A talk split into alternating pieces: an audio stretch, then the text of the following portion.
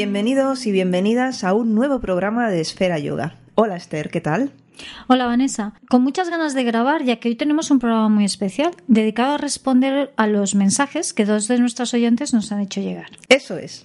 Y tal y como ha dicho Esther, tenemos la gran suerte de contar con oyentes maravillosos que nos dan su feedback, que nos hacen llegar sus comentarios, sus experiencias y muchas otras cuestiones.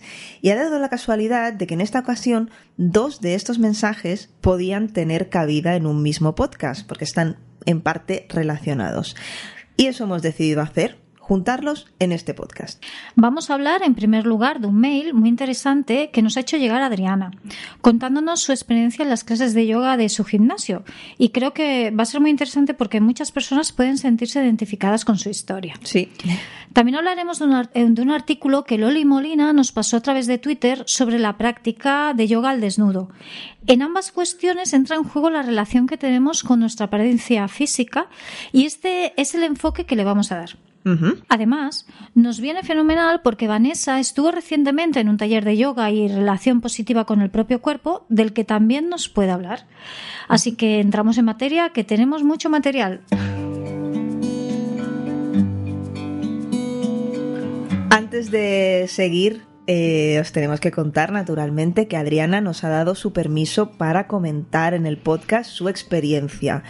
Es un email bastante extenso en el que ella nos, eh, nos habla en relación a lo que comentábamos en nuestro primer programa sobre lo importante que es encontrar un instructor o instructora de yoga con el que haya empatía, buen feeling y mm, también obviamente profesionalidad, pero es que además incluye mucho de su experiencia a nivel más personal, no solamente lo que hace referencia a no tener suerte o tener suerte a la hora de encontrar un instructor, sino a temas más íntimos. Entonces, bueno, naturalmente que le dijimos, pero podemos decir tu nombre y podemos contarlo tal cual. Sí, sí, sin ningún problema. Le damos las gracias por su sinceridad y por compartir todo esto. Ha sido muy generoso por su parte, sí. Bueno, la cuestión es que ella empezó a hacer eh, yoga en su gimnasio y se sintió muy cómoda y muy bien con la instructora que le tocó en suerte. Lo que pasa es que, por desgracia, esta instructora cambió y ahí quedó su buena experiencia. Y la cosa fue además empeorando con cada nuevo monitor que aparecía. Y según nos dice en su email, eh, incluso se encontró con que alguno de ellos ni siquiera le dejó entrar un día porque era una clase avanzada. Se encontró con que se estaban ignorando sus necesidades y, según dice aquí, con actitud en plan, entre comillas, no sé en qué momento pensabas que podías hacer esto.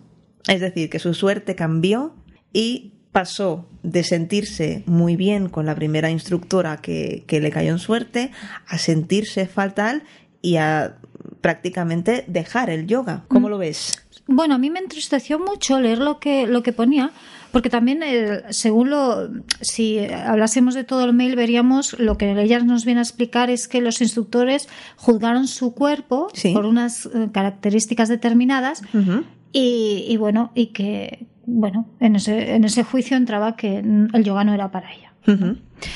No tiene limitaciones, eh, ella no tiene en su cuerpo ninguna limitación de las que explicaba, no hay ninguna limitación para que practique yoga, puede practicarlo, no había ninguna lesión corporal que... No, no, ella, ella, ha emprendido un camino para bajar de peso, está en ello y bueno, a pesar de que pueda tener unos kilos de más, lo que tú estás diciendo, en principio no hay ninguna contraindicación que te diga no puedes hacer yoga porque tienes un sobrepeso.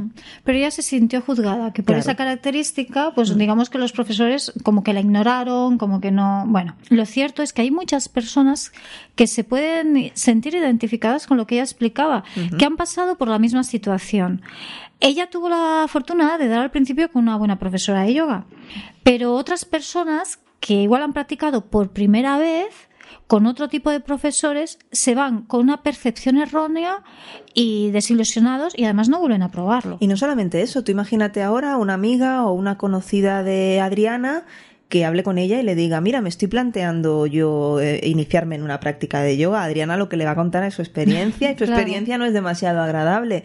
Y esa otra persona pues puede replanteárselo y, quedarse al margen y ni siquiera intentarlo. O sea mm. que yo creo que el yoga es una práctica no excluyente. Exacto. No sé. Es que o todo lo contrario, incluso diríamos. Sí, sí, es que es todo lo contrario. Yo también me encontré profesores eh, que me, sobre todo cuando empezaba, que me decían que bueno, que yo no servía para ello, que, que a ver, que tampoco me iba a poder desarrollar mucho en el yoga. O que, por ejemplo, a nivel meditativo y energético, que yo, bueno, que no podía ni imaginar dónde se podía llegar, que yo estaba muy... Eh, pero lo decían como, ¿sabes? Desde el ego, no sé si me explico. Sí, No, no te motivaban, exacto. No, no es motivación eso. Entonces, Claro, a mí me hace gracia porque yo ahora soy profesora de yoga imparto sesiones de meditación, cosa que esa, esa persona que me dijo en concreto lo de la meditación nunca ha hecho, ¿no? Bueno, eh, yo lo que, lo que pienso sinceramente es que no dejes que nadie te diga lo que puedes o no hacer y para lo que sirves o no sirves, que escuches tu corazón. El yoga no es excluyente, todo lo contrario, es una práctica abierta a cualquier edad, peso, sexo condición social, lo que sea, no resta, siempre suma, porque una ley fundamental del yoga es que todos somos todos, trabaja la unión con todos también. Si llegas a una clase donde el profesor crea un ambiente excluyente, mi consejo es sal corriendo. Voy a añadir una cosa, bueno, dos que estoy sacando de, de lo que estás diciendo. La primera, yo he estado en sesiones de yoga en las que han habido señores y señoras de una edad muy avanzada que eh, hacen cosas eh, en cuanto a flexibilidad, quizás, que por cierto Adriana está diciendo que ese no es un problema para ella. Eh, pues eso, he encontrado señores y señoras muy mayores que en cuestiones de flexibilidad, en cuestiones de fuerza, incluso en cuestiones de equilibrio, que el equilibrio mm. es una cosa que con la edad encuentras que, que les cuesta más, oye, y están estupendamente y no tienen ningún tipo de problema. Y otra cosa que quería añadir que me parece súper interesante en tus sesiones no sé, no es una cosa que se suele hacer muy a menudo, al menos yo no lo tengo conocido. Tú pides que cerremos los ojos. Sí. A mí eso mm. me parece mm, un regalo porque ayuda a estar dentro de ti, pero sobre todo te ayuda a que no estés mirando a la persona de al lado si lo está haciendo bien, si lo está haciendo mal, si aguanta más que tú, evita una competitividad, que hay gente que es más competitiva que otra. Yo creo que es una cosa también que puede beneficiar mucho y las mm. salas sin espejos, que a veces yo pienso, ah, pues molaría tener un espejo para ver si tengo la espalda recta, pero también tienes que confiar en que si la espalda no la tienes recta, tu cuerpo te lo dirá en primer lugar y el instructor en segundo lugar, te lo tendría que decir. Exacto, sea, un instructor te va a ayudar ahí.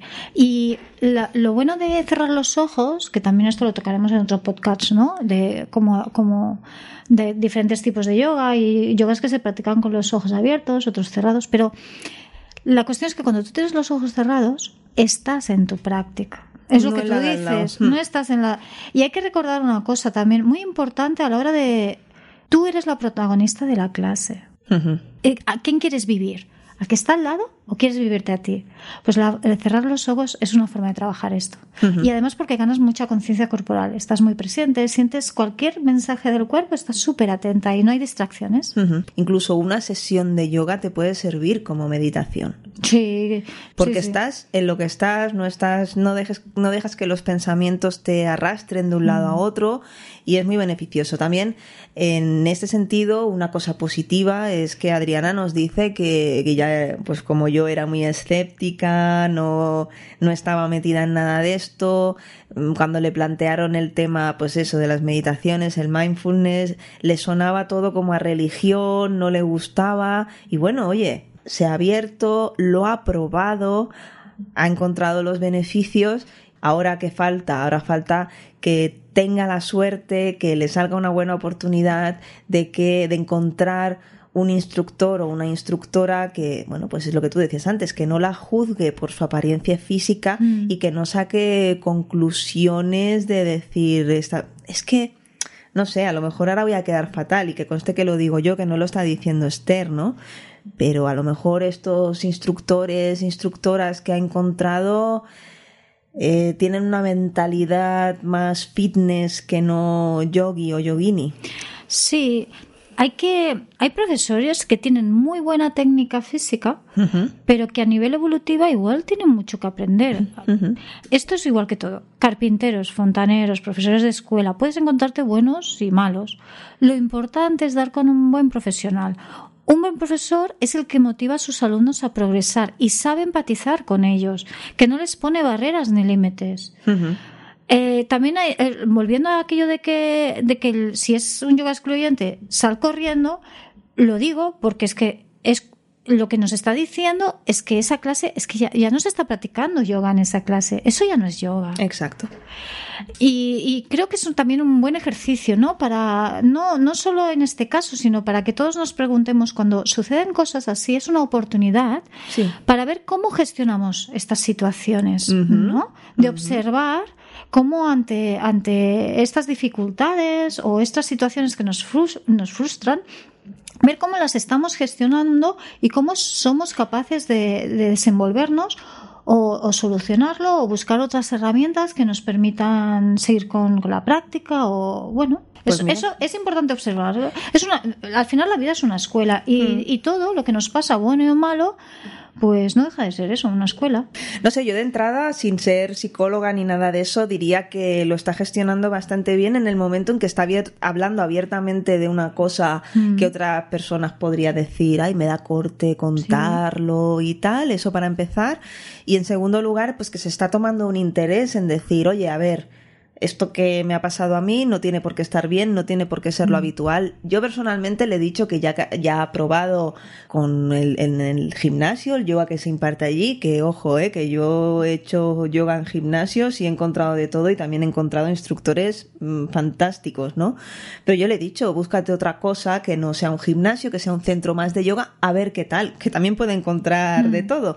Pero bueno, lo que tú dices, que no se rinda, ¿no? No, a mí me gustó mucho porque vi que que, bueno, que fue una mujer que ha, sabido sacar recursos de esta situación, porque ella no ha abandonado la práctica, todo lo contrario, ha, buscado esos recursos que le han, le han permitido avanzar y seguir con su práctica. Y eso está, yo creo que es muy loable. Y tanto que sí. Eh, ha echado mano de algunas de las cosas que nos ofrece Internet, alguna práctica en casa, y ella tiene un poquito de base, gracias a aquella primera instructora. Ya dijimos en el primer episodio que tengáis muchísimo cuidado a la hora de, hacer el yoga por vuestra cuenta en casa. Eh, y también tened muchísimo cuidado, esto lo voy a añadir yo, porque viene a colación además con el email de Adri. Ella dice que, bueno, que ve, por ejemplo, fotos en el Instagram o vídeos en YouTube. Hay muy poca diversidad. No se ve gente mayor, se ve gente, pues aquello que parecen vamos, acróbatas de circo, ¿no? Exacto. El otro día vi yo una foto en Instagram que me dejó, mm, iba a decir perpleja, pero en realidad me dio mucho miedo. Era una pareja haciendo un yoga acrobático muy avanzado y una postura muy, mm, para mis ojos, peligrosa. Y entre medias de los dos tenían un bebé muy chiquitito que yo pensé, por favor, que se os va a caer, lo vais a espachurrar mil cosas. A mí me parece mm. eso que como imagen publicitaria puede ser muy llamativa, incluso puede llegar a ser bonita, pero nosotros como espectadores de esas imágenes tenemos que saber que aquí hay una distancia enorme y que seguramente que a eso no llegarán ni nuestros instructores de yoga, que estamos hablando de gente pues que, que están ahí para la foto, ¿no? Y Adri, eh, bueno, pues eso, comenta, eh, no lo del bebé, pero ella comenta que eh, hay, bueno, pues poca diversidad. ¿Tú cómo lo ves esto de la... ¿Tú crees que falta diversidad? Mm, yo en el marketing sí, porque siempre son chicas jóvenes y delgadas. Eso es así. Y bueno, hay que ver qué hay detrás de esa foto, porque muchas de las profesiones de estas chicas, pues eh, igual son bailarinas, son gimnastas, son acróbatas, que sí que pueden ser yogis. Pero, a ver, que tampoco quiero desilusionar a nadie, ¿eh? que puede, puede haber una administrativa que con mucho curro haga esas, esas virguerías que se ven en las fotos, ¿eh? Pero bueno, si vamos a la realidad, los vídeos de publicidad, sea de lo que sea, es marketing. Buscan una imagen de perfección basada en falsas creencias. Sí, sí, sí. Desgraciadamente, porque gran parte de la sociedad construye su vida sobre estas erróneas creencias. Y eso es lo que vende. Luego llega la frustración. Cuando empiezas a tomar conciencia de esto, empiezas a identificarlas, a liberarte de ellas y llevar una vida mucho más plena. Lo que hay detrás de esos vídeos o fotos de Instagram eh, es desconocido para nosotros. No podemos juzgar desde lo que vemos. Claro. La mayoría son modelos. O bueno, profesores de yoga que están muy desarrollados. Realmente no nos apuntamos. Bueno, hay gente que igual sí, pero tú no vas a una clase de yoga solo con el el de esto de, de hacer esa, yo qué sé, esa acrobacia. Buscas algo más, buscas el bienestar, el estar mejor de salud física y bueno, etcétera, etcétera. Es que no sé. Pero bueno, sí que entiendo el punto de vista de Adri, sé que no se está refiriendo a eso precisamente, sino que se está refiriendo a una falta de diversidad. Yo tengo controladas un par de yoginis con cuerpos nada estereotipos de lo que es los cánones de belleza que nos quieren imponer, que ya los buscaré, cuando los encuentre los compartiremos en redes sociales del podcast y se los, se los pasaré también a, Adriana. Y bueno, así como pues lo que hablábamos, ¿no? De los cánones de belleza, está también el tema de, del peso ideal, que, que bueno, que no deja de ser un tema de moda, ¿no? Sí, el peso ideal va a variar según la estética de, moda que predomine en la época en la que estás viviendo. Eh, yo considero que eso, que el sobrepeso o tener peso de menos, que también las hay, se da cuando hay una afectación negativa en la salud. Mientras eso no suceda, el cuerpo es hermoso. Y si te liberas de todos los condicionamientos sociales, es que verdaderamente lo es. Tenemos que liberarnos de nuestros prejuicios al mirarnos al espejo y ver lo realmente hermosas que somos desde ya purificar, limpiar nuestra mirada. ¿Cómo tratarías o lo hablarías a tu mejor amiga? Pues trátate a ti misma de la misma manera. Eso es súper, súper importante. Sí, y además es que, bueno, hay que aprovechar pues las, las peculiaridades que tenga tu cuerpo, que a veces algo malo, pues oye, te puede, ser una, condición muy buena para según qué. Observa tu cuerpo, porque unos centímetros de más, según en qué asana, puede ser una ventaja en lugar de un inconveniente. Te lo digo yo, porque yo soy súper delgada y en según qué posturas, pues me clavo el coxis en el suelo y eso agradable, ya te digo yo que no es. Además, soy súper friolera, entonces tengo que hacer un buen calentamiento para preparar el cuerpo. Así que, pues eso, yo animo a todo el mundo a que observe su cuerpo y que mire que quizás lo que cree que es una desventaja, pues quizás no lo sea tanto, ¿no? Ya. Leía en su email también dice que, que, bueno, que ha visto algún centro que le ha podido interesar, se ha metido en la web del centro, ha visto fotos, que a lo mejor fotos del alumnado. Bueno, la, la vergüenza que todas, todas en algún momento dado hemos tenido vergüenza. Creo que es algo, a ver, sí. la vergüenza es una parte mental y es una falsa percepción de ti. Eres mucho más que todo eso, solo tienes que descubrirte. Cuando sientes vergüenza, estás entregando tu poder al mundo exterior.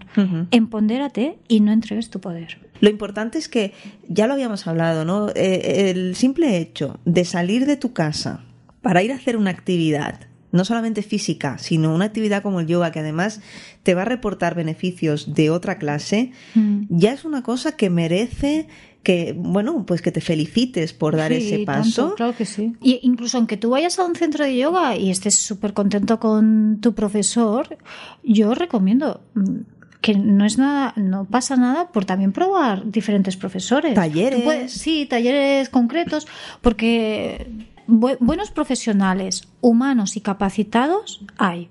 Solo tienes que dar con ellos. Pero además es que con cada uno de ellos puedes vivir experiencias totalmente diferentes.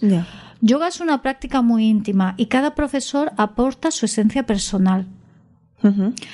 Eh, además, Adri preguntaba que cómo detectar ¿no? un buen profesor. Bueno, no te canses de probar. Yo es lo que recomiendo a, a cualquiera que esté buscando. Porque, a ver, normalmente la primera clase de prueba suele ser gratuita o a un precio reducido. Prueba hasta encontrar al que resuene más contigo. Sí. Un buen profesor de yoga va a dejar libertad al alumno para vivirse durante la sesión. Volvemos a lo mismo. El protagonista de la clase no es el profesor, es el alumno. El profesor de yoga debe mostrar al alumno que el verdadero maestro está dentro de sí mismo y no fuera. Enseñará al practicante a encontrar a ese maestro interno para que le guíe a nivel físico y mental durante la sesión. Y dará diferentes variaciones de una misma asana para que cada alumno pueda adaptarlo a su práctica personal. Permitirá que sus procesos internos se den.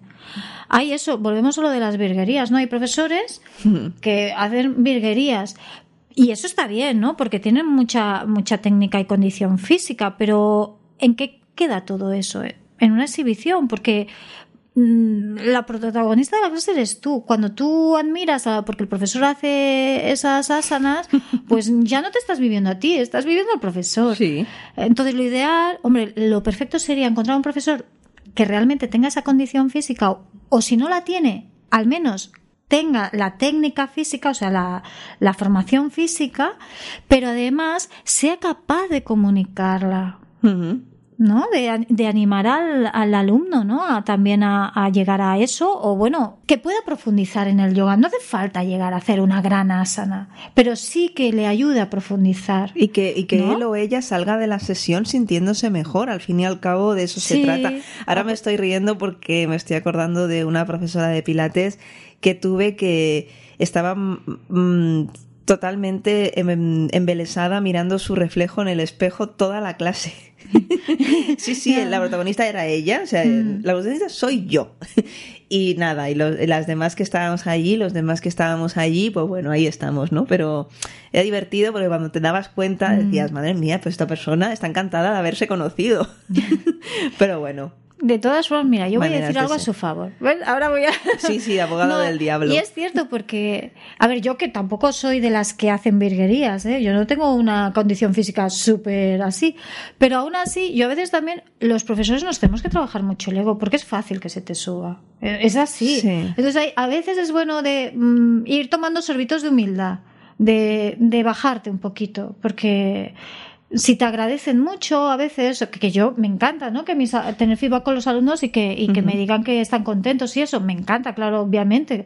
Pero mm, es bueno de decir, vale, sí, pero tómate un chupito de humildad, porque, o sea, pues, porque esta- es fácil que luego lo Esta más que un chupito necesitaba un cubo.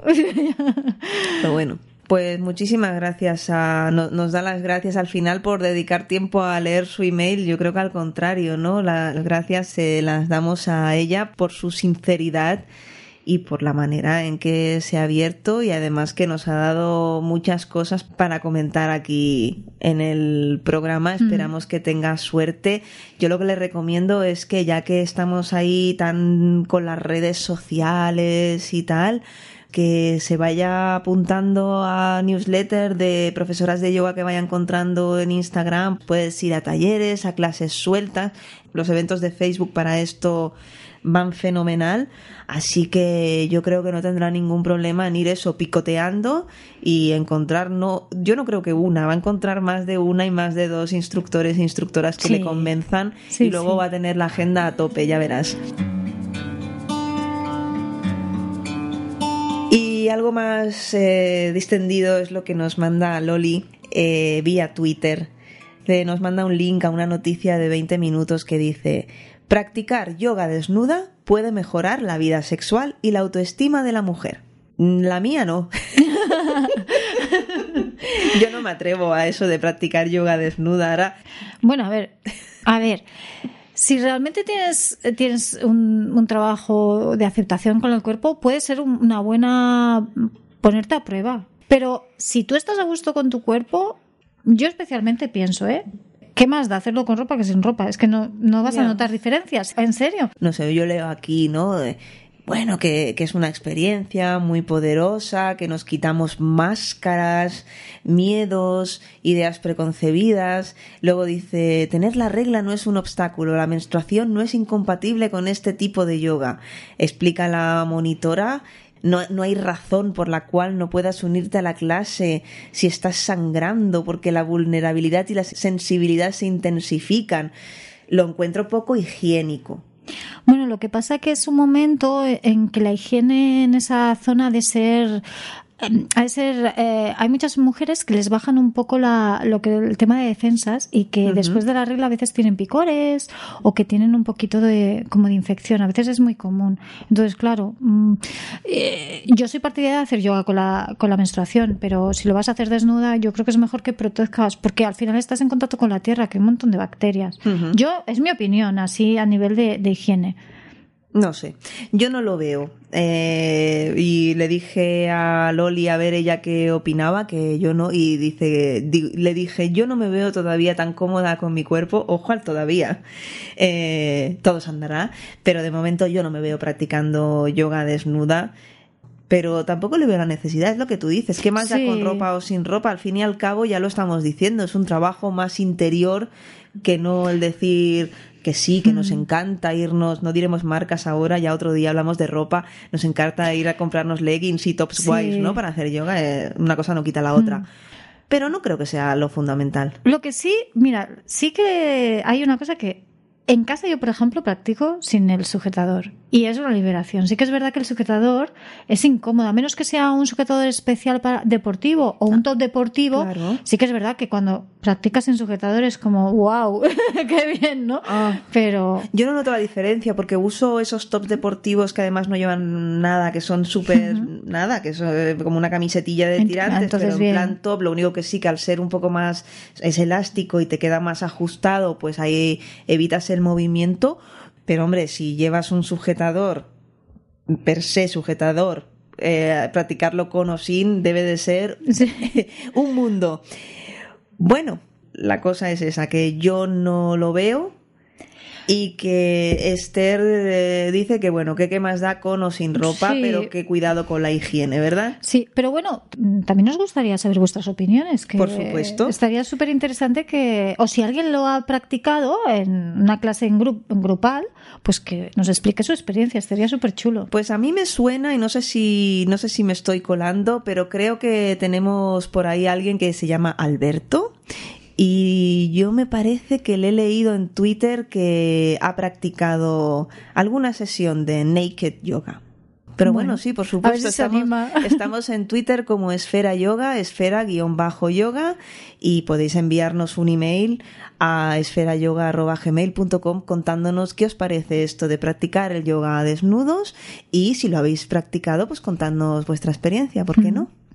Y Vanessa, como hemos comentado al principio y en esta misma línea de sentirse a gusto con el propio cuerpo, tú estuviste hace no mucho en un taller de yoga muy en sintonía con esto. Creo que es interesante y beneficioso asistir de vez en cuando a estas citas, ¿no? De este tipo. Cuéntanos un poco, ¿qué tal fue? Pues fue muy bien, salí encantada, salí removida, me ha durado la buena sensación bastante tiempo. Se trata de un taller de yoga y PNL. PNL es programación neurolingüística y estaba orientado a cultivar una buena relación con nuestro propio cuerpo.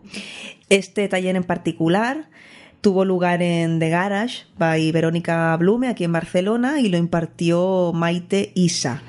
Tuvo una parte de meditación con una visualización muy guay y la verdad es que fue muy potente, yo me sentí muy bien, incluso hubo un momento durante esa meditación, la meditación vino después de hacer otras cosas, o sea, ya estábamos ahí en sintonía y estábamos en... Que llegasteis después de un proceso, ¿no? Exacto. Mm. Pero yo recuerdo que durante esa meditación en concreto hubo un momento que pensé, Vanessa, de esto te vas a acordar y has, en, estos días posteriores, que han pasado unos días, ¿has ido recuperando en alguna situación? Te, ¿Has visto que, te ha servido, que, que la has podido aplicar en tu día a día? Sí, sí. Me ha venido a la cabeza. Acuérdate de ese momento y acuérdate de las sensaciones y acuérdate de lo que pensabas ahí. Y, y va muy bien, ¿eh? O sea, por eso digo que que va muy bien estar informado de estas cosillas y de vez en cuando ir, que es un ratito, ¿sabes? Son dos horas o así, que un sábado por la mañana, que tampoco te lleva tanto, y de todo se saca, se saca algo bueno. Yo siempre digo que si tú vas a algún sitio así y por lo que sea hay algo que te chirría, que no, que no es el caso, ¿eh? Pero vas a otro, tal, luego dices, bueno, pues luego lo cuento en casa y me río con la anécdota. Hay que ir, Yo creo que hay que ir abierto a decir, me lo voy a pasar bien, me va a gustar, voy a sacar cosas útiles y si hay algo que no me gusta, tengo algo que contar. Y me quedo con eso. Pero bueno, volviendo a este taller de mm, con Maite, hubo una parte de yoga, varias, varias rondas de salud al sol, que a mí me encanta, y muy enfocado al tema de, de sentir tu propio cuerpo, de pasarte las manos, de tocarte, ¿no? Claro, era un tema de reconciliarte con tu cuerpo. Hay que tocarse. En yoga muchas veces les digo, tocaos durante la clase, ¿no? Porque también el tacto del cuerpo te, ayuda a conocerlos. Que... Hmm. Y luego movimiento libre, que movimiento libre, pues bailar. No bailar así, venga, va, lo loco, bailar. No, que también hubo un momento de baile libre, pero enfocados que luego cuando tú estás haciendo lo dices, ah, ya sé por qué hacemos esto. Nos puso a bailar por parejas y hubo un momento en el que eh, tu pareja tenía que bailar imitando tus movimientos. Empecé yo, me dijo la chica, mi compañera, venga, me empieza tú. Vale, pues la primera canción era mía. Bueno, yo me puse a bailar como yo quería, nos reímos mucho, porque claro, te quedas ahí un poco que no sabes qué hacer, ves a otras compañeras que se tiran por suelo. Vamos, que nos lo pasamos muy bien. Pero cuando le tocó a mi compañera ponerse a bailar, que yo tenía que imitarla, la noté muy incómoda.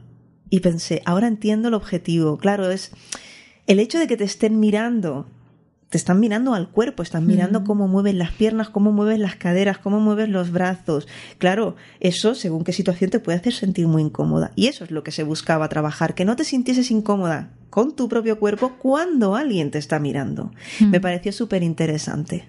Sí, es que siempre es eh, el, cómo nos están juzgando. Siempre estamos pensando en cómo, cómo nos están juzgando. Claro, y el hecho de que la persona que te está observando se lo está pasando bien, está, imitando, está mm. bailando contigo, pues a lo mejor, no sé, la verdad es que compartimos muy buenos ratos, se creó allí un ambiente muy bueno, muy divertido, me reí mogollón, me sentí muy cómoda, muy a gusto. Mm, vamos, que lo pasé genial y he seguido en contacto con, con Maite y, y bueno, me gustaría también recomendaros su página web. Además es que ella tiene su propio podcast. El podcast se llama La Empoderada Positiva y lo encontráis en su página web que es bodypositive.es. Lo pondremos en las, en las show notes, ahí encontráis todos sus talleres, sus retiros, el podcast. También voy a traer en relación a lo que nos ha dicho Adri, también tuve la suerte de que el feeling con ella pues fue muy bueno. Claro. Es que para prácticas así se ha de crear un ambiente de confianza para que la gente se pueda desarrollar, ¿no? Y, porque ahí es donde sale realmente el trabajo y donde puedes ver, eh, bueno, donde puedes profundizar y, observar qué sucede, ¿no? ¿Sabes qué fue lo más, más interesante que pasó al principio de la sesión, pero me lo estaba guardando para el final porque creo que esto es una cosa que mucha gente se va a ver reflejada? El primer ejercicio de PNL nos puso un folio delante y teníamos que escribir dos cosas negativas que nos decíamos de nuestro propio cuerpo, de nuestra propia apariencia. Por ejemplo, no me gusta ir a la playa porque me tengo que poner el bikini, ¿vale? nos dio el papel, nos dio los bolis y todas las asistentes ahí escribiendo, ¿no? Eh, solo dos, vale, vale, pum, pum, pum, vale, sin ningún problema. Vale, ahora soltate el papel, lo bueno, lo tacháis, tal. Ahora tenéis que escribir dos cosas buenas sobre vuestro propio cuerpo, sobre vuestra mm. propia apariencia. Y en ese momento hubo cruce de miradas entre varias de las personas que habían allí, rollo, no tengo ni idea de qué narices voy a escribir ahora. O sea, decir, bueno, vale, pues por eso estamos aquí, ¿no? Es que pretendemos que desde fuera nos juzguen de forma adecuada, pero si tú no estás haciendo lo mismo, es, no tiene sentido.